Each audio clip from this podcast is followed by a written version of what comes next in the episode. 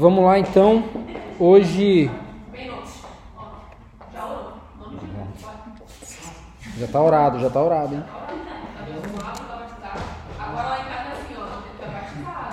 É, Amém, gente. É, hoje a gente está no, no, segundo domingo do Advento, como vocês sabem. E como o David introduziu aqui na semana passada, para quem esteve, a gente está numa minissérie, né? Nós sempre trabalhamos em série de, de sermões em livros da Bíblia, só que quando chega nessa, nessa estação do ano, a gente trabalha uma, uma minissérie que é o Advento, e a nossa minissérie ela tem três episódios, e o tema dessa minissérie é o Messias de Israel, certo? Para a gente tratar desse tema de preparação para o Natal, a gente está falando sobre o Messias de Israel. Talvez você fique pensando assim, mas o que, que isso tem a ver com o Natal, né? Dentro da nossa cultura, de tudo que a gente vive. Mas vocês, desde o domingo passado e até o próximo domingo, a gente vai estar trabalhando isso e eu acho que vai ficar claro para vocês o porquê que a gente está trabalhando esse tema, esse assunto, certo? Se você é crente de muito tempo, talvez alguns aqui sejam cristão de berço, ou encontraram aí no meio do caminho aí, mas há muito tempo você já é cristão, é bem provável que Israel é um nome bem conhecido para você, certo?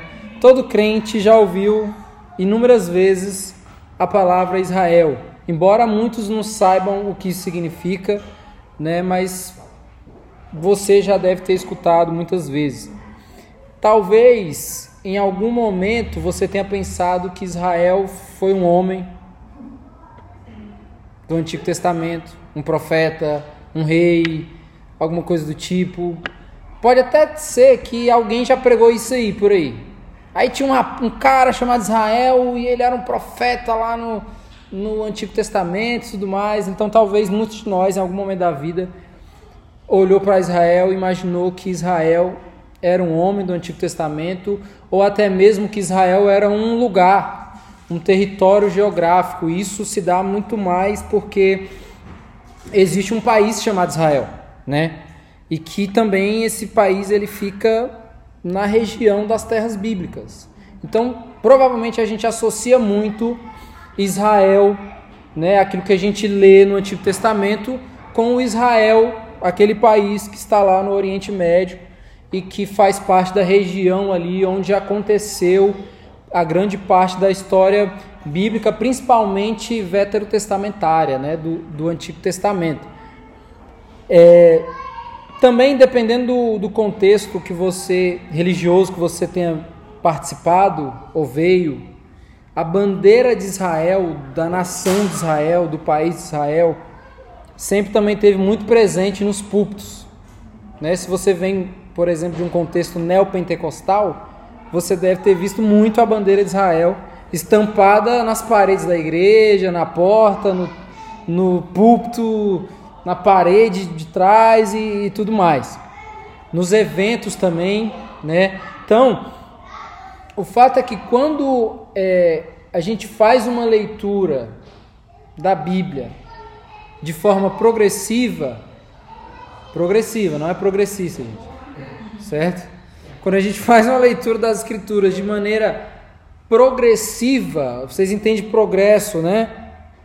Aquilo que está indo adiante, entendendo que ela está narrando ali uma história que está progredindo, a gente passa a entender a quem a Bíblia se refere como sendo Israel. E aí essa confusão de que ah, é um homem, é, foi um profeta, ou então é um país, é um lugar, é um território geográfico, tudo mais, essas confusões elas vão deixando de, de existir. Mas isso só é possível quando a gente consegue fazer uma leitura da Bíblia não fatiada, certo? Mas quando a gente entende que a Bíblia está narrando uma história que ela está progredindo essa história, certo? Então isso é muito interessante. Infelizmente, é, a gente tem no Brasil uma cultura religiosa que fatiou a Bíblia, fez o contrário. O contrário dessa progressão, de apresentar essa progressão. a gente vê um, um contexto religioso onde a Bíblia ela foi fatiada em várias partes e isso causou mais confusão do que clareza na nossa cabeça. Por exemplo, a maioria de nós acreditamos quase que a vida toda que a divisão da Bíblia entre Antigo Testamento e Novo Testamento era uma divisão de lei e graça. Tem gente que fala assim: ah, o Antigo Testamento a gente não precisa mais, porque é lei, porque agora é graça. A gente vive no tempo da graça e a gente acha, inclusive, que a graça ela só aparece quando Jesus é encarnado, certo? Então a gente faz essa, essa divisão que a própria Escritura não faz, que não é o interesse da Bíblia em fazer essa divisão: Antigo Testamento lei, Novo Testamento graça. A gente passa a ter mais dificuldade de entender como que o povo no Antigo Testamento era salvo, por exemplo. Se o Antigo Testamento é lei e o Novo é graça, como que o povo no Antigo Testamento era salvo? Ou melhor, existia salvação no Antigo Testamento? Porque como que alguém pode ser salvo pelas obras da lei. É contraditório com aquilo que o Novo Testamento apresenta, certo? Então, fatiar a Bíblia, ou seja, colocar o Antigo Testamento em guerrilha com o Novo Testamento, ou seja, lei e graça como, como coisas antagônicas, é um problema. E aí fica a pergunta para a gente: como que o povo no Antigo, no Antigo Testamento era salvo? Você já parou para pensar sobre isso? Como que o povo lá antes da encarnação de Jesus, antes da crucificação de Jesus, como que esse povo era salvo? E a resposta é simples: o povo era salvo pela graça. Da mesma forma. Pela graça, mediante a fé. A salvação sempre foi pela graça, mediante a fé. Sempre lá em Gênesis 3,15, com o estabelecimento do pacto da graça, que a gente fala isso constantemente. A gente sempre volta, a gente está em Gálatas, a gente volta para Gênesis 3,15. A gente está em Apocalipse, a gente volta para Gênesis 3,15. Por quê? Porque a gente crê na construção de uma narrativa que está progredindo. E a gente só pode entender o fim a partir do seu começo. Então, lá em Gênesis 3,15, depois do, da entrada do pecado no mundo, Deus ele estabelece um pacto de graça. A partir desse pacto de graça que foi estabelecido lá em Gênesis 3:15, todas as pessoas que foram salvas foram salvos pela graça. Todas. Entendo que a Bíblia ela está narrando essa história que está progredindo. Todas as pessoas que foram salvos foram salvos pela graça. O povo era salvo por quê? Porque se apegava em fé ao que estava à sua frente. A gente costuma dizer que o povo do Antigo Testamento andava olhando para frente. Literalmente. Literalmente. Por quê? Porque o que estava no horizonte do povo? A esperança messiânica. O que, que a gente tem na construção da narrativa do Antigo Testamento? Um ensaio. Você sabe muito bem o que é um ensaio. O que é um ensaio? Você está se preparando para aquilo que vai vir. Só que, por exemplo, o Gesiel e o, e o Renato, quando eles chegaram aqui, eles foram ensaiar. O que, que eles usaram para ensaiar? Os mesmos elementos que eles usaram para aplicar agora a sua apresentação, a sua demonstração. Então, no Antigo Testamento, o ensaio tinha os mesmos elementos, só que na nova aliança foi ressignificado os elementos. Mas a gente tem as mesmas estruturas. A gente tem o templo, a gente tem um cordeiro, a gente tem um sacrifício, a gente tem um sacerdote, a gente tem um sumo sacerdote, a gente tem tudo que a gente tem na nova aliança. Só que tudo era apenas um ensaio. A gente está ensaiando porque vem uma realidade que agora é uma realidade plena. Então o povo ele andava olhando para frente ensaiando uma realidade que viria. Então, pensando sobre isso, o Israel bíblico, ele não é uma pessoa, ele não é um profeta, ele não foi um homem, né? Ele também não é um território geográfico, certo? Na missiologia, a gente estuda que nação não é um país. Às vezes a gente tem essa coisa, ah, a nação do meu coração é tal lugar. Que não necessariamente tem, a, tem alguma coisa a ver. Nação é um povo, que inclui várias, vários detalhes dentro desse povo: etnia, cultura, um monte de coisa. Então você pode dizer assim: ah, eu tenho um coração para a Arábia. E você pode achar que é, se você trabalhar dentro do Brasil com a etnia árabe, você está fora da realidade que você imaginava que era. Por quê? Porque nação é isso. Então Israel não é um país. Aí entra a confusão. O Israel bíblico não é o Israel que está em guerra com a Palestina, gente. Não é. Quando você vê alguém lá no Instagram colocando o texto bíblico que fala de Israel para se referir ao que está acontecendo em Israel, dessa guerra com a Palestina, essa pessoa não entendeu nem o que ela está lendo. Por quê? Porque o Israel bíblico não se trata de um país. Esse país que a gente está vendo lá tem 70 anos, gente, de existência. O Estado de Israel tem 70 anos de existência. O Israel bíblico aqui não é uma pessoa, não é um território geográfico, é um povo. É um povo que se alastrou aí na história e que hoje chegou aqui, ó, na rua Cândido Lopes, número 230, centro de Curitiba. É um povo que encontra o seu cabeça, o seu líder máximo, na figura de Cristo, que é o Messias de Israel, que é o prometido para Israel. É muito engraçado porque e é muito massa quando você olha a Bíblia e você entende os detalhes, as nuances e até mesmo o interesse poético bíblico. Porque a Bíblia vai falar de um povo, a Bíblia vai falar de uma terra prometida. A Bíblia fala no Antigo Testamento de um templo certo? Onde você, esse templo é o lugar onde você pode ver Deus. Hoje, as pessoas que têm dificuldade com aspecto institucional da igreja falam assim: Deus não habita em templos. A gente usa lá o texto de Atos, né? Olha, vocês ficam se prendendo nas quatro paredes, mas Deus ele não habita em templos, porque Deus ele tá, nossa, olha como Deus ele é anti-religião. A gente acha isso. Discurso assim que cansa. Cansa. A verdade é que quando o Atos vai falar isso, está falando sobre a grandeza de Deus. Deus ele é tão grande que quatro paredes de fato não pode dominá-lo. Porque ele está para além disso, ele é tão grandioso que estrutura nenhuma pode dominá-lo. E aí o Antigo Testamento vem e mostra para a gente um lugar quatro paredes onde a gente pode ver Deus, que é, é, é o lugar permanente da presença de Deus. Por quê? Porque é um ensaio. É um ensaio. A gente precisa entender a Bíblia de maneira progressiva. Progressiva. Que é um ensaio, a gente está ensaiando para uma realidade que vai vir, que vai ressignificar e que vai trazer agora clareza.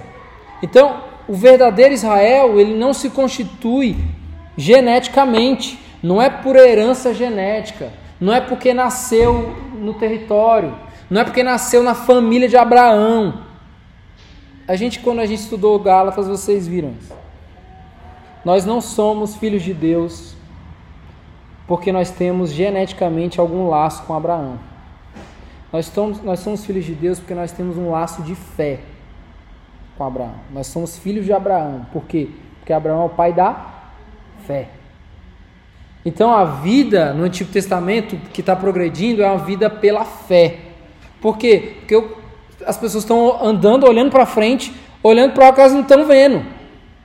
É fé, gente, isso. Ah, é o Messias, a gente está indo em direção, só que ninguém está vendo. Essa é a grande realidade. Então, essa nossa é, herança e pertencimento a esse Israel, esse verdadeiro Israel, não se dá geneticamente, mas pela fé. O povo de Deus não tem herança genética em Abraão. Nós só podemos ser parte desse povo pela fé. E aí tem um detalhe que a gente não pode esquecer, que é algo que a gente sempre repete isso aqui. Deus sempre conduziu esse povo na história. Deus sempre pegou esse povo que ele se aliançou e conduziu.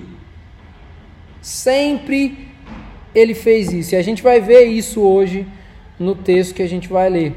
Deus ele conduz o seu povo para apresentar a esse povo a verdadeira redenção.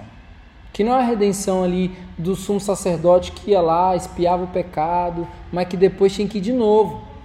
Por quê? Porque era um, um, uma expiação que não era eficaz, era só um ensaio, era só para o povo entender a dinâmica da graça, da redenção. Só, somente para isso. Então Deus está tá conduzindo o povo na história nessa direção para apresentar a verdadeira redenção. E essa verdadeira redenção não tem a ver com as configurações políticas do território ali do Antigo Testamento. Você vê o Antigo Testamento, tem muita coisa política ali. Os reinados, há muito interesse político ali. Não tem a ver com, com uma luta territorial. Deus não está conduzindo o povo para que o povo possa herdar a terra. Terra mesmo, terra, terra. Não tem nada a ver com isso. Deus está conduzindo o seu povo porque, na verdade, ele está conduzindo o início da história para o seu devido fim. Isso tem a ver com a providência de Deus. teologia chama. Tem, tem, um, tem um detalhe da teologia que se chama doutrina da providência. Que é isso esse Deus que criou, ele não foi aquele que foi lá, deu corda no mundo e saiu de cena.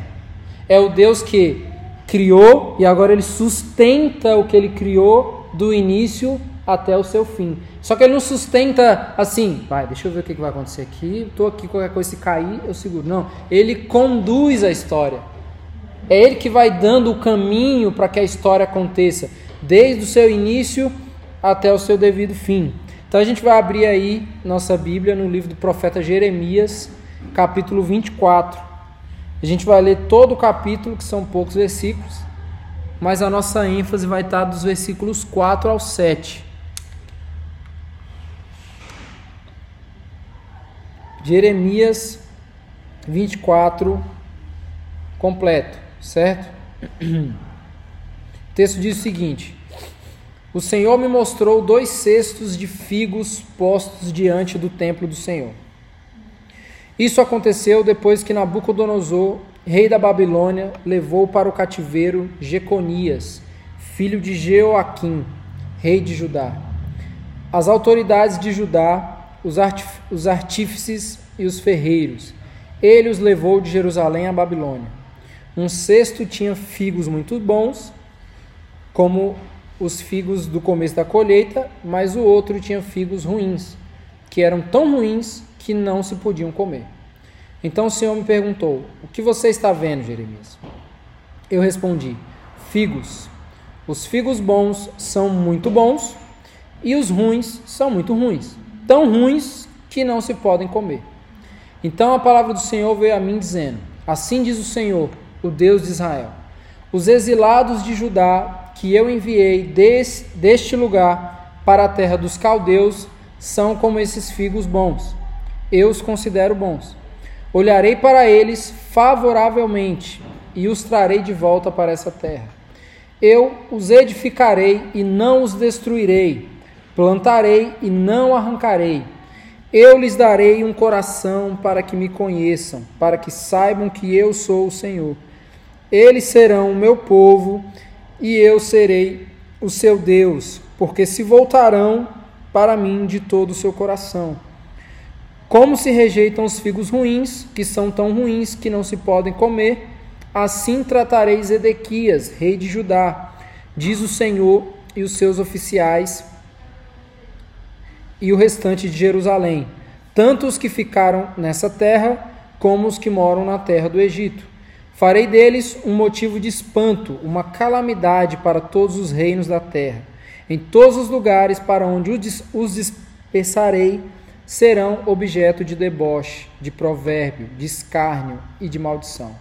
Enviarei contra eles a espada, a fome e a peste, até que desapareçam da terra que lhes dei, a eles e aos seus pais. Amém? Vamos ter uma palavra de oração, gente?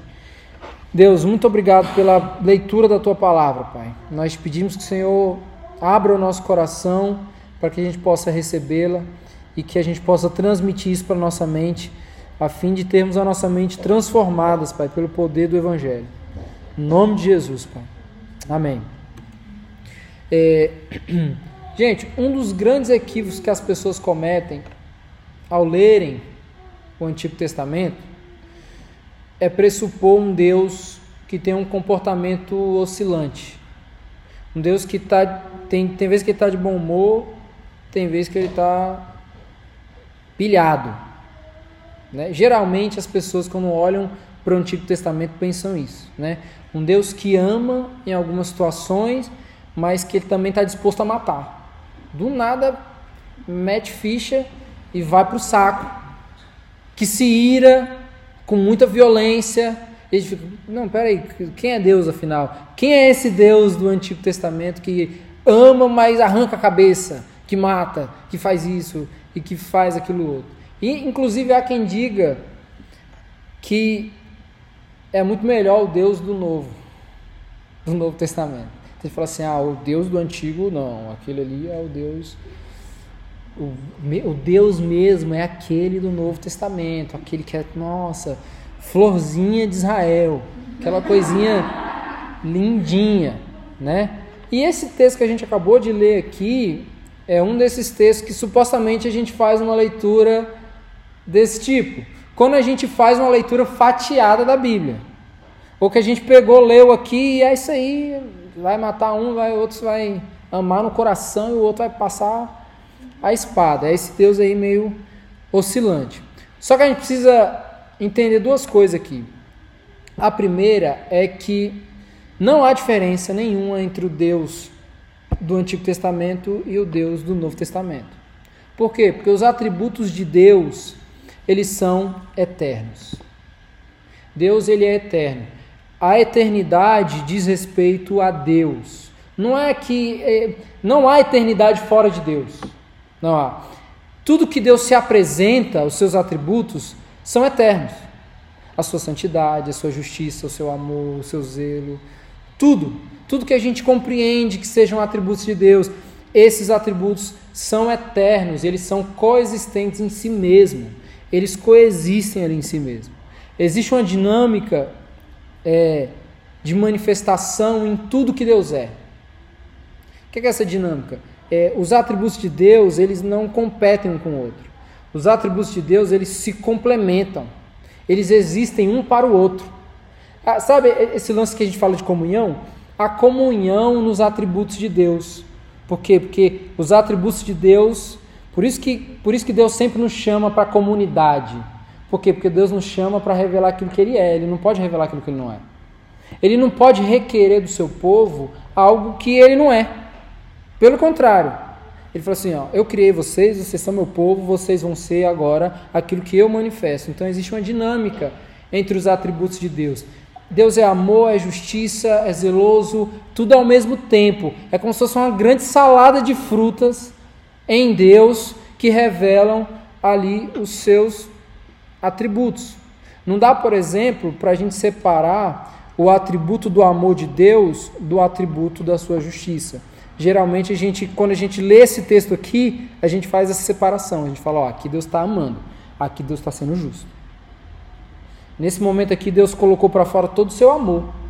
Agora, nesse momento aqui, Deus está irado. Então, agora Ele está demonstrando ali toda a sua justiça. Isso não dá para fazer, por quê? Porque o amor de Deus, que é revelado nas Escrituras, é chamado de justo amor. O que isso significa, gente? Que não há justiça fora do amor de Deus e não há amor fora da justiça de Deus. Não há. Deus ele só pode amar porque ele é justo e ele é justo porque ama. Só que a gente já falou isso várias vezes. O, o senso de justiça de Deus é diferente do nosso, certo? Por quê? Porque senão isso aqui não faria sentido. Como que Deus pode amar e o amor dele só existe porque ele é justo e ele nos ama. E a justiça ideal seria ele nos matar e não nos amar. Aí fica assim, não, mas peraí. Por quê? Porque o padrão de justiça de Deus não é o nosso padrão. A justiça é, é aquilo que a gente sempre fala. O que, é que Paulo vai falar em Romanos? O salário do pecado é a morte. E a gente, ser humano, é muito meritocrático. Ah, é porque eu mereço. Merece? Pecou? Toma seu salário. Não é? O salário do pecado. o, o, o que, que o Paulo vai dizer? O trabalhador, ele é digno do seu trabalho, do seu salário. Por quê? Porque ele se empenhou. Então você se empenhou para pecar? Está aqui seu salário. Qual é o salário? A morte. Só que, o que, que Paulo vai falar? Mas o dom gratuito de Deus é a vida. Então, o nosso senso de justiça é diferente do, da justiça de Deus.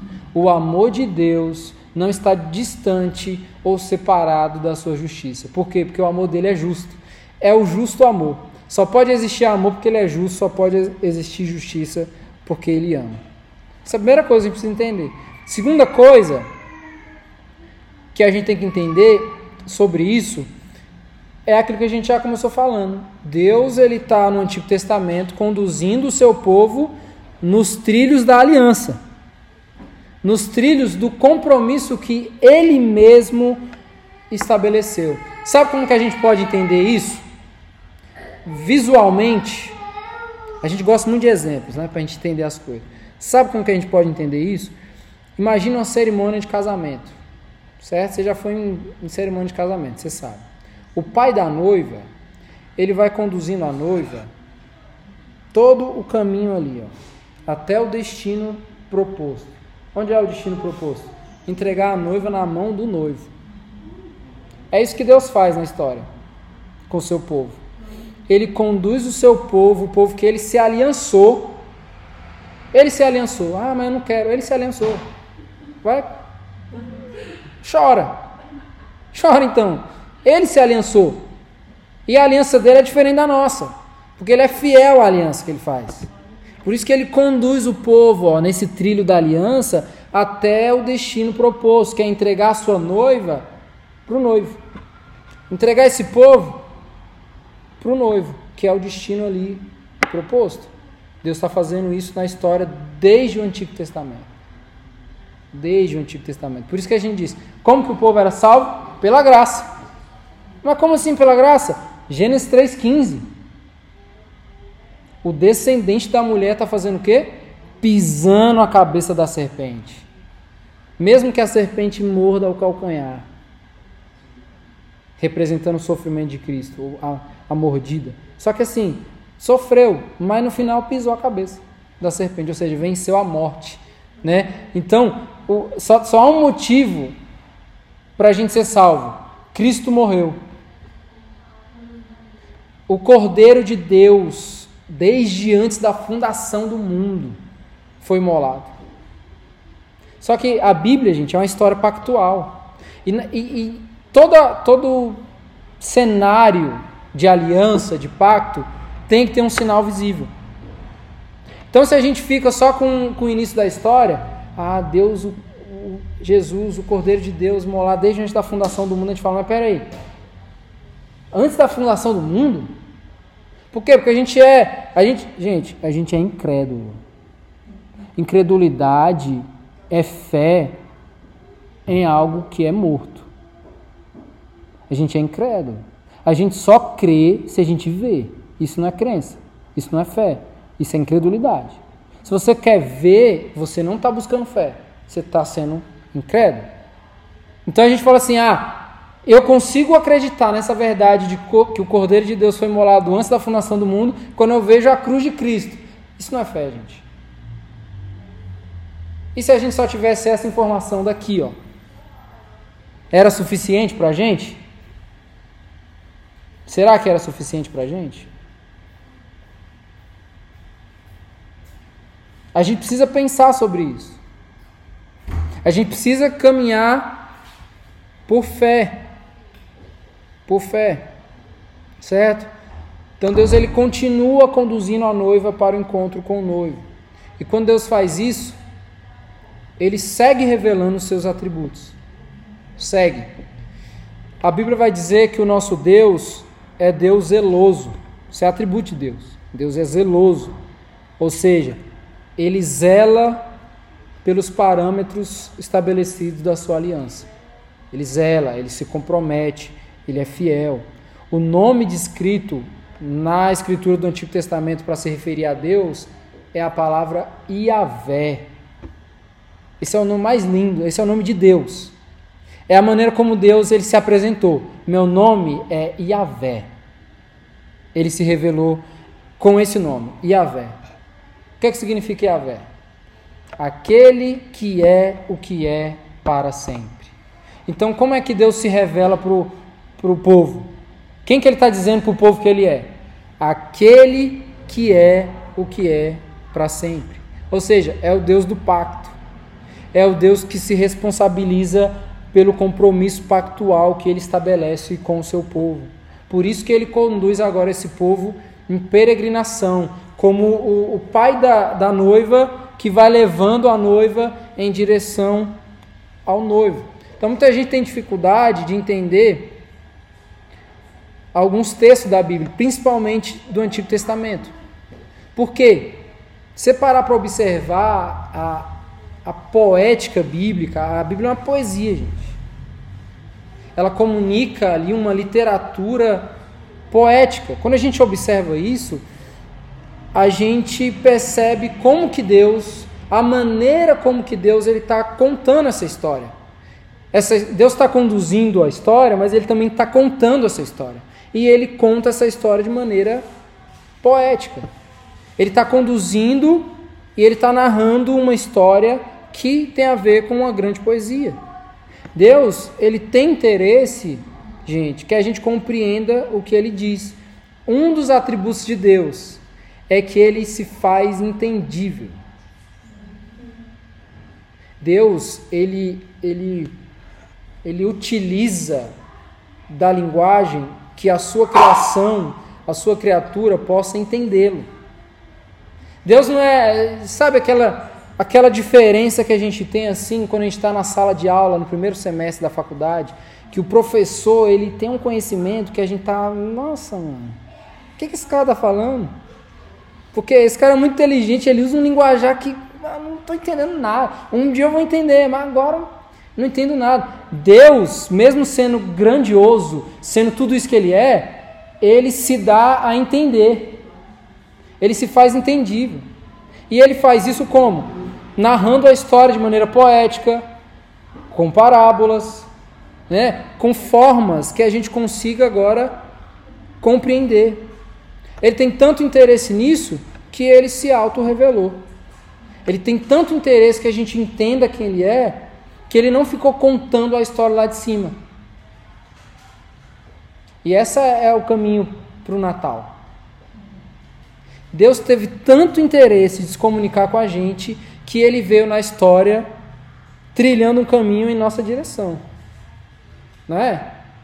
Que era, é Deus que fala de cima e que depois tem tanto interesse de, estar próximo do seu povo que se encarna e agora não é mais o Deus distante, é o Deus Emanuel que está conosco e que esse Emanuel quando vai deixa agora o Espírito Santo que está tão perto que está dentro. Então você vê que na história Deus ele está vindo sempre na nossa direção. Sempre. Por quê? Porque ele é um Deus que quer se relacionar com o seu povo e quer que o seu povo o entenda, o compreenda, aquilo que ele está se revelando. Esse texto que a gente leu apresenta uma das diversas parábolas que a gente encontra no Antigo Testamento. Ou seja, Deus contando essa história e se fazendo entendível a gente vê uma parábola aqui, que é o relato da parábola dos dois cestos de figos.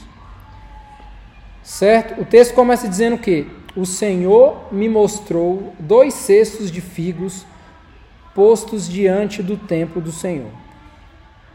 Aqui a gente tem é, o profeta Jeremias falando. né? Um dos grandes profetas do Antigo Testamento. Uma das características do trabalho dos profetas no Antigo Testamento era o trabalho da orientação.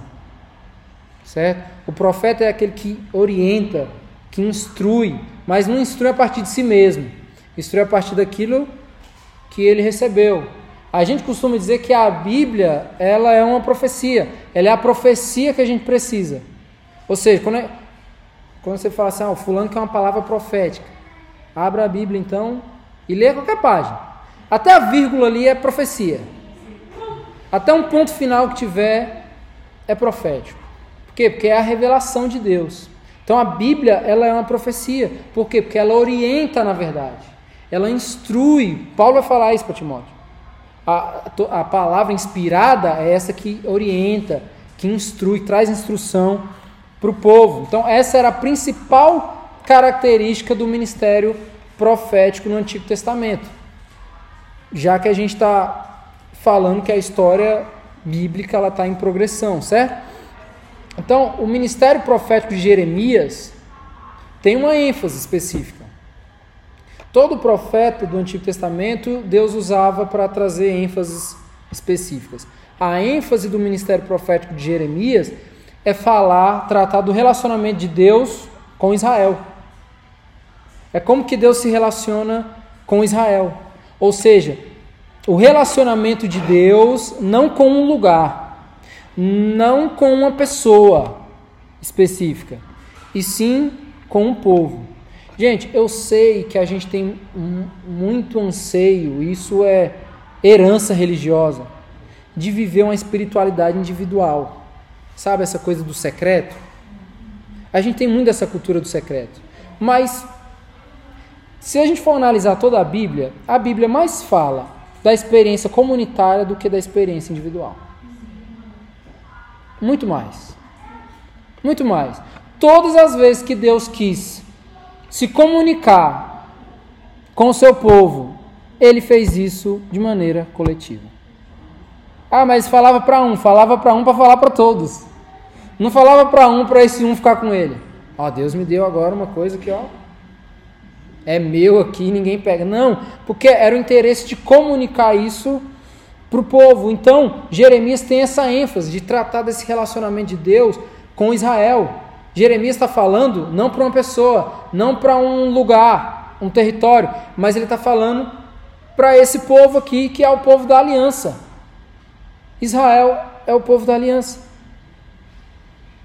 É o povo da aliança. Então, quando a gente observa o livro todo do profeta Jeremias, ele utiliza dessa poética bíblica usando exemplos, por exemplo, de plantio. Olha, gente, é poético isso. Ele vai tratar do relacionamento de Deus com o seu povo e ele usa dos elementos que se caracterizam um plantio. Isso é bem comum na escrita dele, certo? Um dos grandes focos do profeta é falar que o Senhor, Jeremias, o Senhor planta e arranca povos e nações de acordo com seus propósitos. Então vê que a linguagem dele é uma linguagem poética e também bem contextualizada, que traduz para a realidade do povo que vive um ambiente rural, certo? E que agora faz muito sentido entender a maneira como ele vai falando.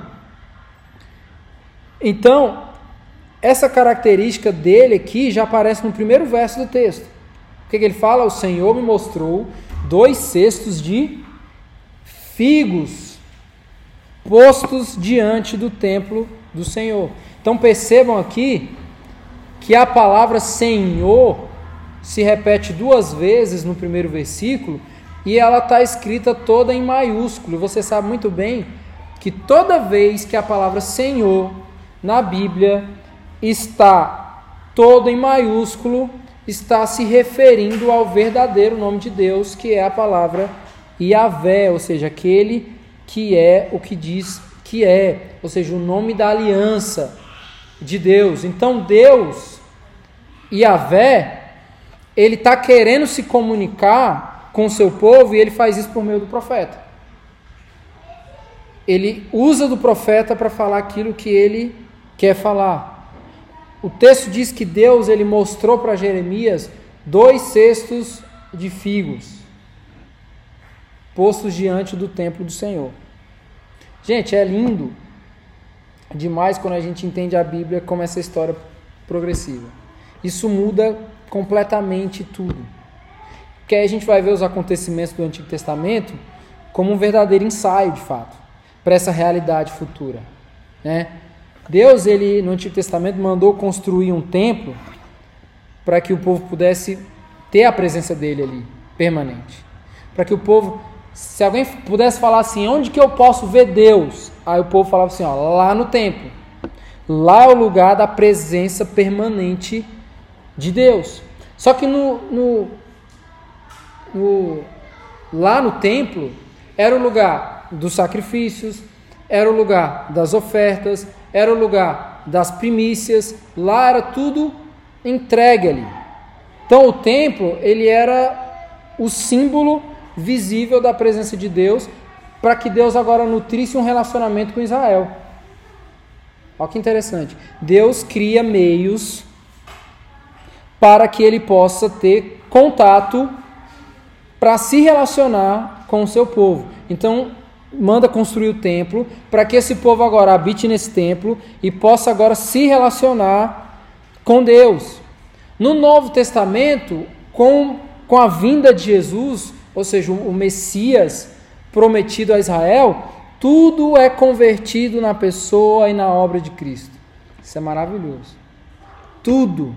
Cristo é o templo que se reconstrói em três dias. Lembra quando lá nos evangelhos Jesus falou isso? O povo ficou assim: como assim? Os caras demoraram um tempão para construir o templo, aí agora em três dias você vai destruir, vai. Não, não faz sentido. Isso... Que loucura é essa? Por quê? Porque não, não entendiam a profundidade da revelação. Não se podia compreender essa realidade. Porque Cristo é esse. É esse templo que se reconstrói em três dias. Cristo, ele é o tabernáculo que habitou em nós, como João disse, entre nós, cheio de graça e de verdade. Cristo é a habitação da presença do Pai, né? E é o lugar onde a gente pode ver Deus.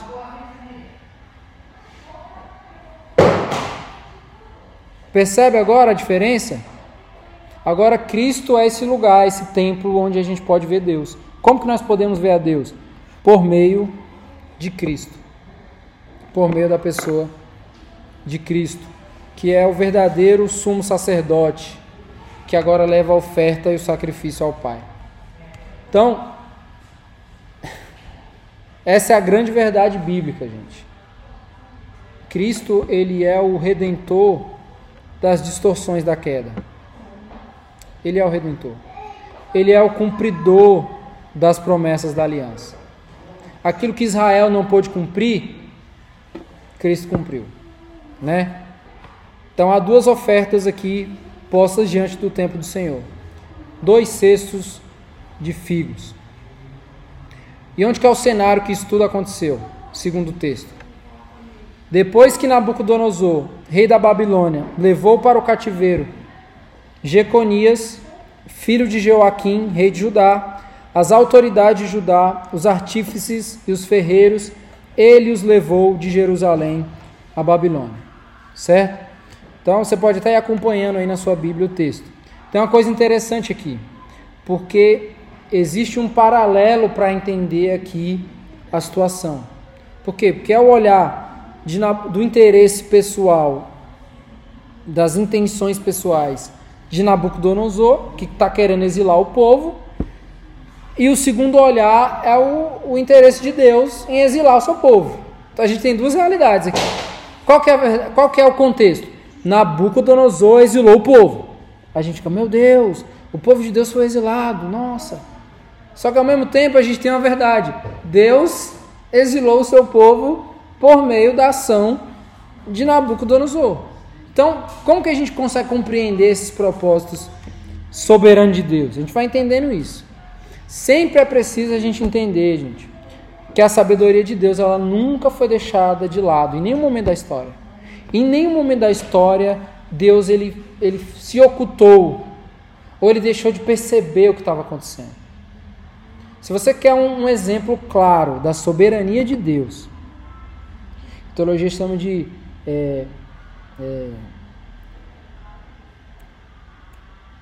esqueci o termo. Teodiceia. O que é a Teodiceia?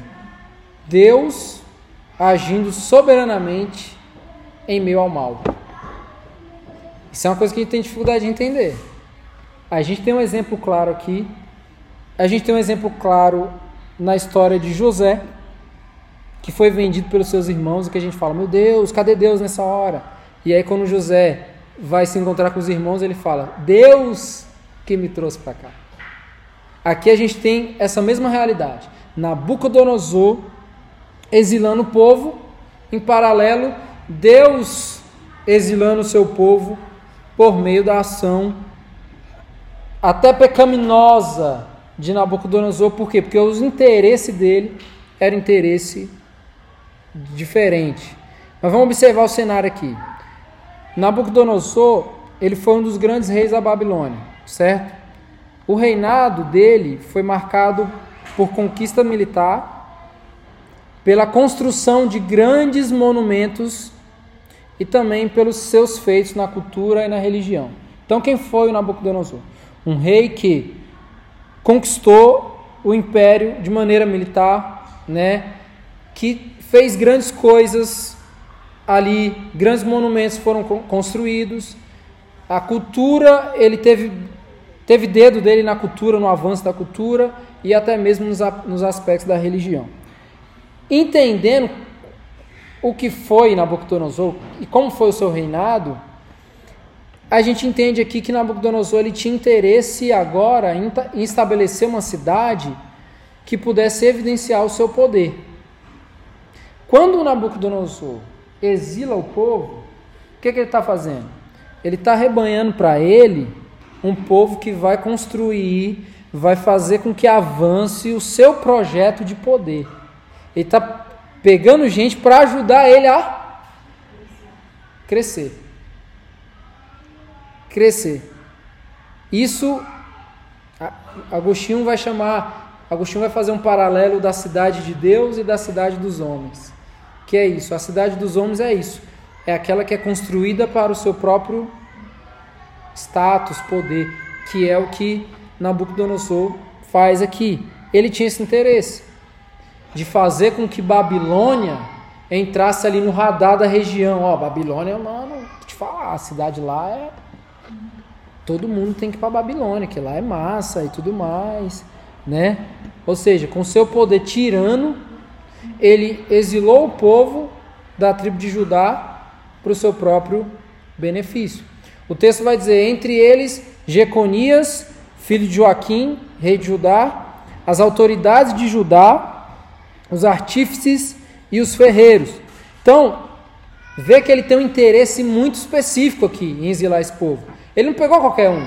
Ele pegou os caras que podem servir para ele nessa construção do seu projeto de poder. Ou seja, capitaneou ali pelas estratégicas, pessoas estratégicas, pessoas capacitadas, pessoas que, que pudessem contribuir para esse aumento aí do seu reinado, né? Pessoas com capacidades, dons, talentos que poderiam tornar Babilônia uma grande cidade, certo? Esse é o cenário onde Deus está comunicando algo para o profeta Jeremias. Deus está mostrando dois cestos de figos para Jeremias. Um cesto tinha figos muito bons, como os figos do começo da colheita, mas o outro tinha figos ruins, que eram tão ruins que não se podiam comer. Então a gente vai entender o que, que significa esses dois cestos aqui. E Deus ele pergunta para Jeremias o que que Jeremias está vendo. Quando Deus falou para Jeremias, ele pergunta agora: Jeremias, o que que você está vendo? O que que eu coloquei diante de você? O que que você está vendo? Que que, que, qual é o interesse de Deus? De fazer com que haja clareza para o profeta sobre a mensagem que ele quer dizer ao povo. Tipo assim, Deus está querendo falar assim, Jeremias, você está entendendo bem? Cara, eu estou querendo, eu tô querendo me comunicar com o povo. Eu só quero saber se você está entendendo o que eu quero dizer. Jeremias, estou entendendo. E tanto que ele fala. O que, que você está vendo?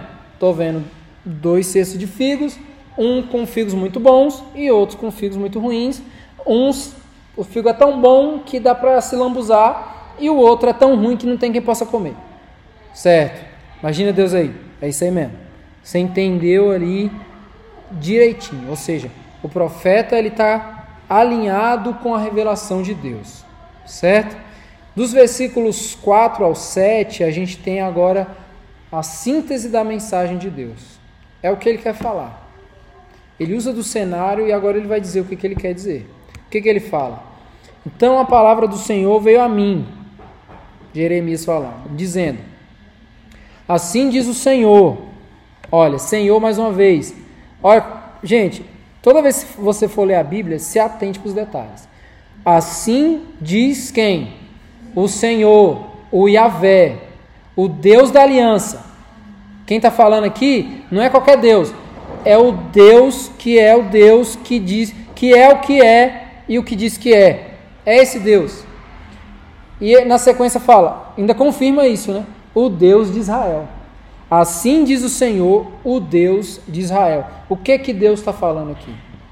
Os exilados de Judá, que eu enviei deste lugar para a terra dos caldeus, ou seja, para a Babilônia, são como esses figos bons.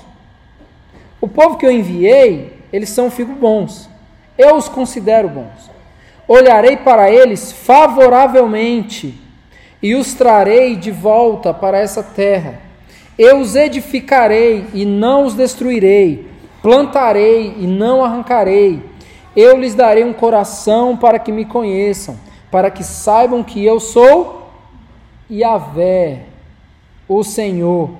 Eles serão o meu povo e eu serei o seu Deus, porque se voltarão para mim de todo o seu coração. Então, olha que interessante isso. Aqui nós temos a perspectiva de Deus para a ação de Nabucodonosor. Nabucodonosor exilou o povo por interesse próprio, e aqui a gente está vendo agora o interesse de Deus nessa ação de Nabucodonosor. Nabucodonosor está se apropriando do povo de Deus. Ao ponto de quando ele exilou o povo, ele falou assim: ó, vem cá, Zedequias, você agora vai ser o rei do povo aí que ficou. Ou seja, ele, ele agora quis conduzir a história essa história que é conduzida por Deus, Nabucodonosor agora chegou e falou assim: ó, eu vou trazer esse povo para cá, e quem ficou aí, da tribo de Judá, eu arrumo um rei, e coloco esse rei. E por aí vai. Então agora a gente tem a perspectiva aqui de Deus. Qual é a perspectiva?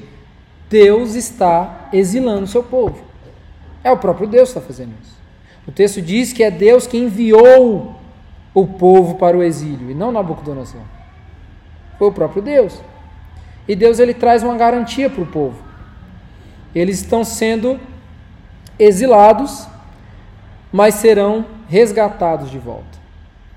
Eles serão resgatados. Por quê? O texto diz que Deus está trabalhando favoravelmente em favor do seu povo. Em favor. O que, que Deus está dizendo? Eu os edificarei e não os destruirei. Plantarei e não arrancarei.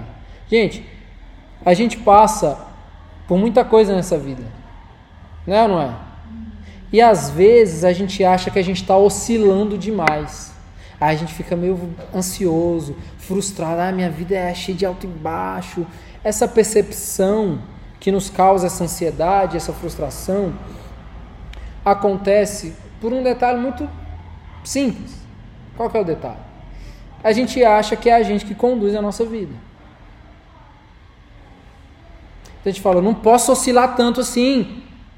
Por quê? Porque, cara, isso me dá ansiedade, eu fico frustrado, eu queria ir além, eu queria, agora eu tô aqui, mas, sabe?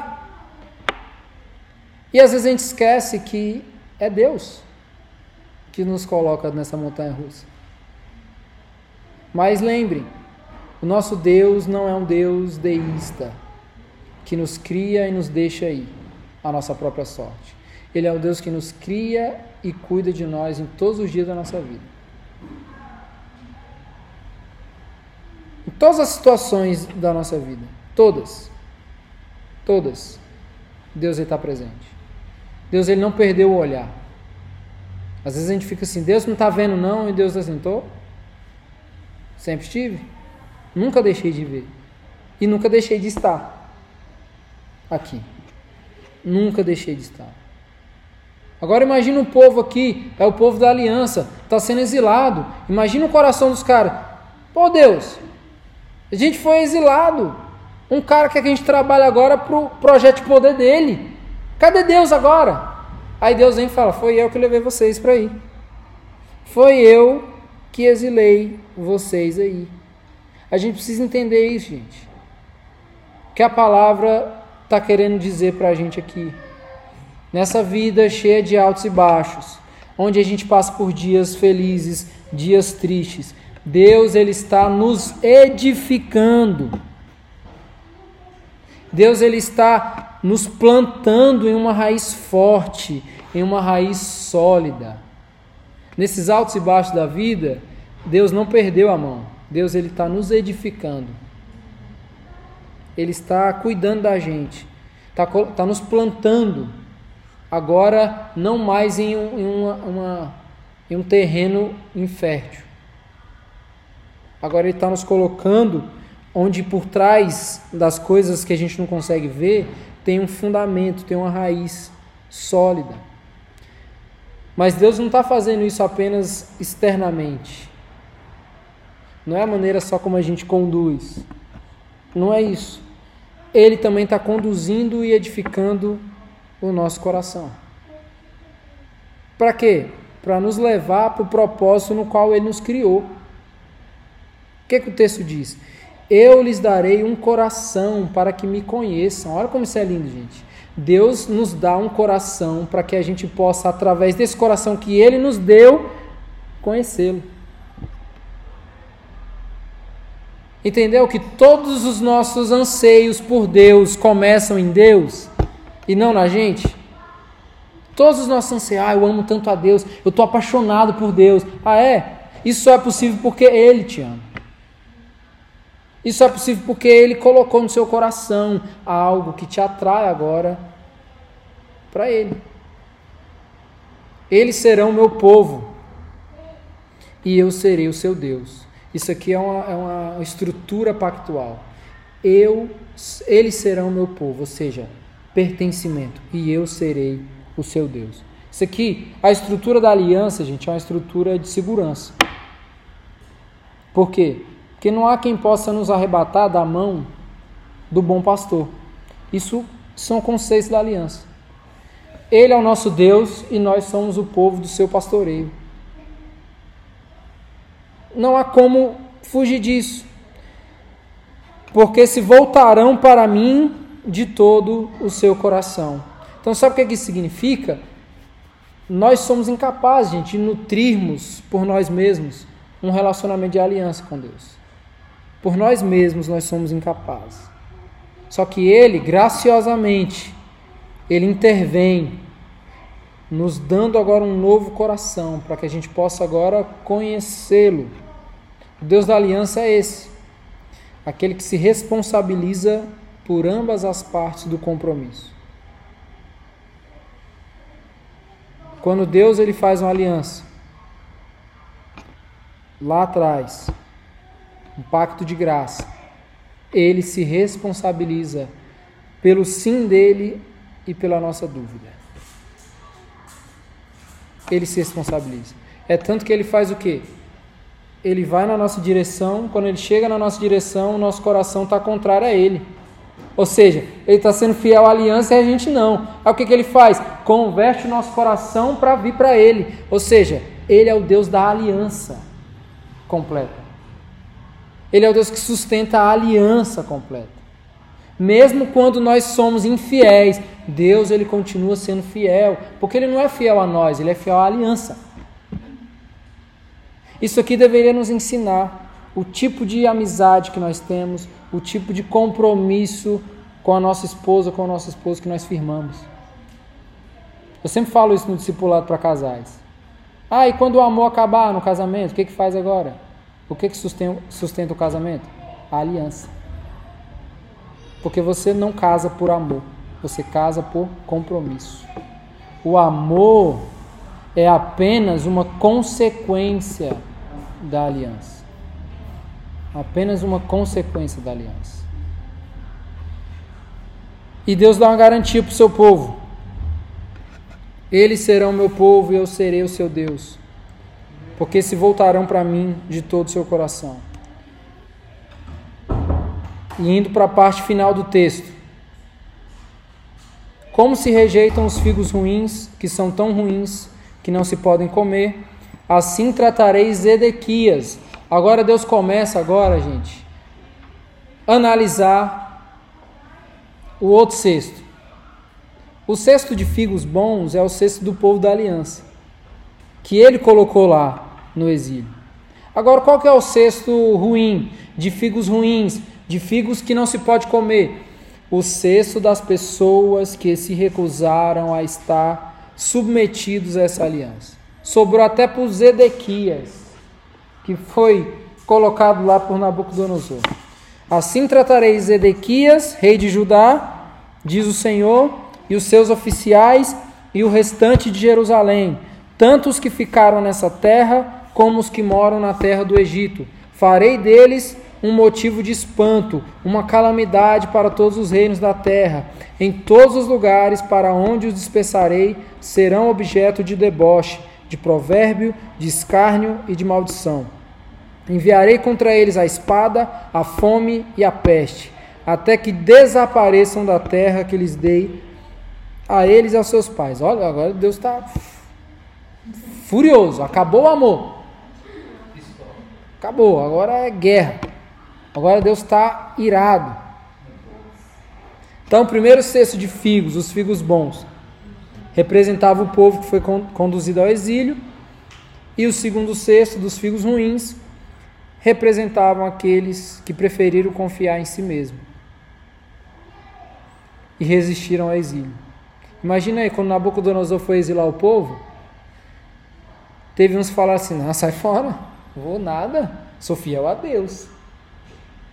E aqueles, e ainda olhou para aqueles e falou assim: ó, aqueles ali não são fiéis a Deus, não, que foram. Olha a confusão, gente. Olha a confusão. Aí, Deus levou aqueles. E esses aqui, tem um, um julgamento de Deus para eles. Esses que não, eu escuto a voz de Deus, hein? Olha só o que acontece.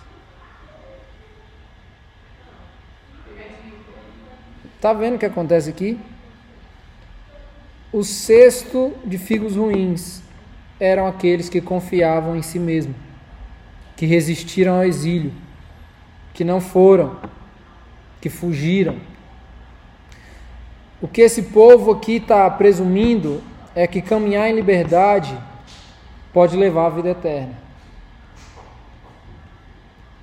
Uma coisa que a gente aprende aqui nesse texto é que o futuro do, do povo de Deus está com aqueles que foram exilados. O futuro dessa progressão da história, onde Deus está conduzindo, está com o povo que foi exilado. E aqueles que resistem aos cuidados de Deus já provam do seu juízo. Já provam. Esse é o grande paradoxo, né? da vida cristã. O exílio é o melhor lugar quando nós estamos sendo conduzidos por Deus. É o melhor lugar. Se é Deus que está nos conduzindo, o exílio é o melhor lugar. É o melhor lugar. Porque a gente não está sendo aprisionado por um rei tirano. A gente não, o povo não está sendo aprisionado por Nabucodonosor o povo está sendo guardado em Deus. Isso é o paradoxo. Enquanto os outros lá estão servindo lá o rei, ó, eu sirvo só a Deus. O povo foi lá, ó, servindo a boca do Nabucodonosor lá, está construindo um império para o cara. O paradoxo está aqui. Porque Deus está aqui, ó, conduzindo o povo para que esse povo esteja guardado nele e não aprisionado por um rei tirano e sim por um Pai que está conduzindo e que conduz a nossa vida para que a gente possa encontrar a verdadeira liberdade em Cristo, que é o Messias de Israel. Aquele que hospeda em si mesmo, na sua vida, na morte e na ressurreição. O, a redenção que o povo que antes era escravizado pode agora provar. Então, aqueles que foram escravizados um dia, agora provam da verdadeira liberdade em Cristo. Aqueles que foram exilados um dia, agora provam da verdadeira liberdade em Cristo. O exílio na Bíblia sempre teve mão soberana de Deus. Quando a gente lê Apocalipse, o que, que a gente tem por trás de Apocalipse? O apóstolo João exilado na ilha de Patmos. Foi exilado. Foi perseguido religiosamente. Falou assim: Ó, oh, você vai parar de falar desse cara. Você quer ver que você vai parar? Vamos te prender ali. Aí a mão soberana de Deus, é, é, pode levar. Que lá eu vou revelar para ele o Apocalipse. Então o exílio sempre teve a mão poderosa de Deus por trás. Sempre. Sempre. Certo? Por quê? Porque Deus está conduzindo o seu povo para a realidade da redenção, da verdadeira redenção. A gente só tem liberdade quando a gente tem a nossa vida agora redimida pelo poder do Evangelho. Essa é a grande verdade. Para finalizar, tem uma frase do Tim Keller, já que a gente está no cenário aí cultural do Natal. O que, que ele fala? O mundo não pôde se salvar. Essa é a notícia do Natal. Ah, o que, que é o Natal? O mundo não pôde se salvar por si mesmo. Precisava de um redentor. O mundo precisa de um redentor. E esse redentor é o Messias de Israel. É aquele que Deus vinha apresentando desde o início da história. É aquele pelo qual o povo estava caminhando olhando para frente. É esse que João disse que habitou entre nós, ou seja, tabernaculou entre nós, armou a sua tenda entre nós, para que a gente pudesse ver, tocar. Lá na, na, primeira carta de João ele fala isso. Nós vimos com os nossos próprios olhos, nós tocamos. É essa a realidade que nós falamos agora. De quem que nós falamos? Desse que a gente viu, tocou e que agora a gente tem a certeza da redenção. Então qual que é a redenção para Israel? Caminhar pela lei ou caminhar sendo orientado pela graça? Pela fé, olhando para frente. Na esperança do Messias. Assim como a esperança do povo de Israel no Antigo Testamento era olhar para frente e olhar para Cristo, a nossa esperança como herdeiros da aliança, como parte desse povo, desse Israel de Deus, é olhar para cima, olhar para frente e ver na pessoa de Cristo a redenção que a gente precisa. Amém? Vamos orar? Senhor, muito obrigado, Deus, por essa manhã, muito obrigado por nos atrair a Sua presença, nos, nos reunir como Seu povo. Obrigado por colocar no nosso coração, Pai, as verdades do Evangelho, as certezas, Pai, absolutas, Pai, que nós só podemos encontrar, Pai, na Sua palavra. Eu te agradeço, Pai, e peço que o Senhor Transforma o nosso coração dia após dia.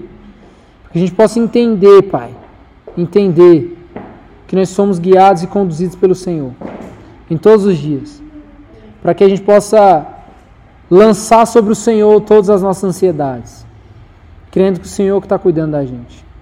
Hoje e sempre. Em nome de Jesus. Amém. A gente vai para o nosso momento de ceia agora. Queria te convidar para ficar de pé.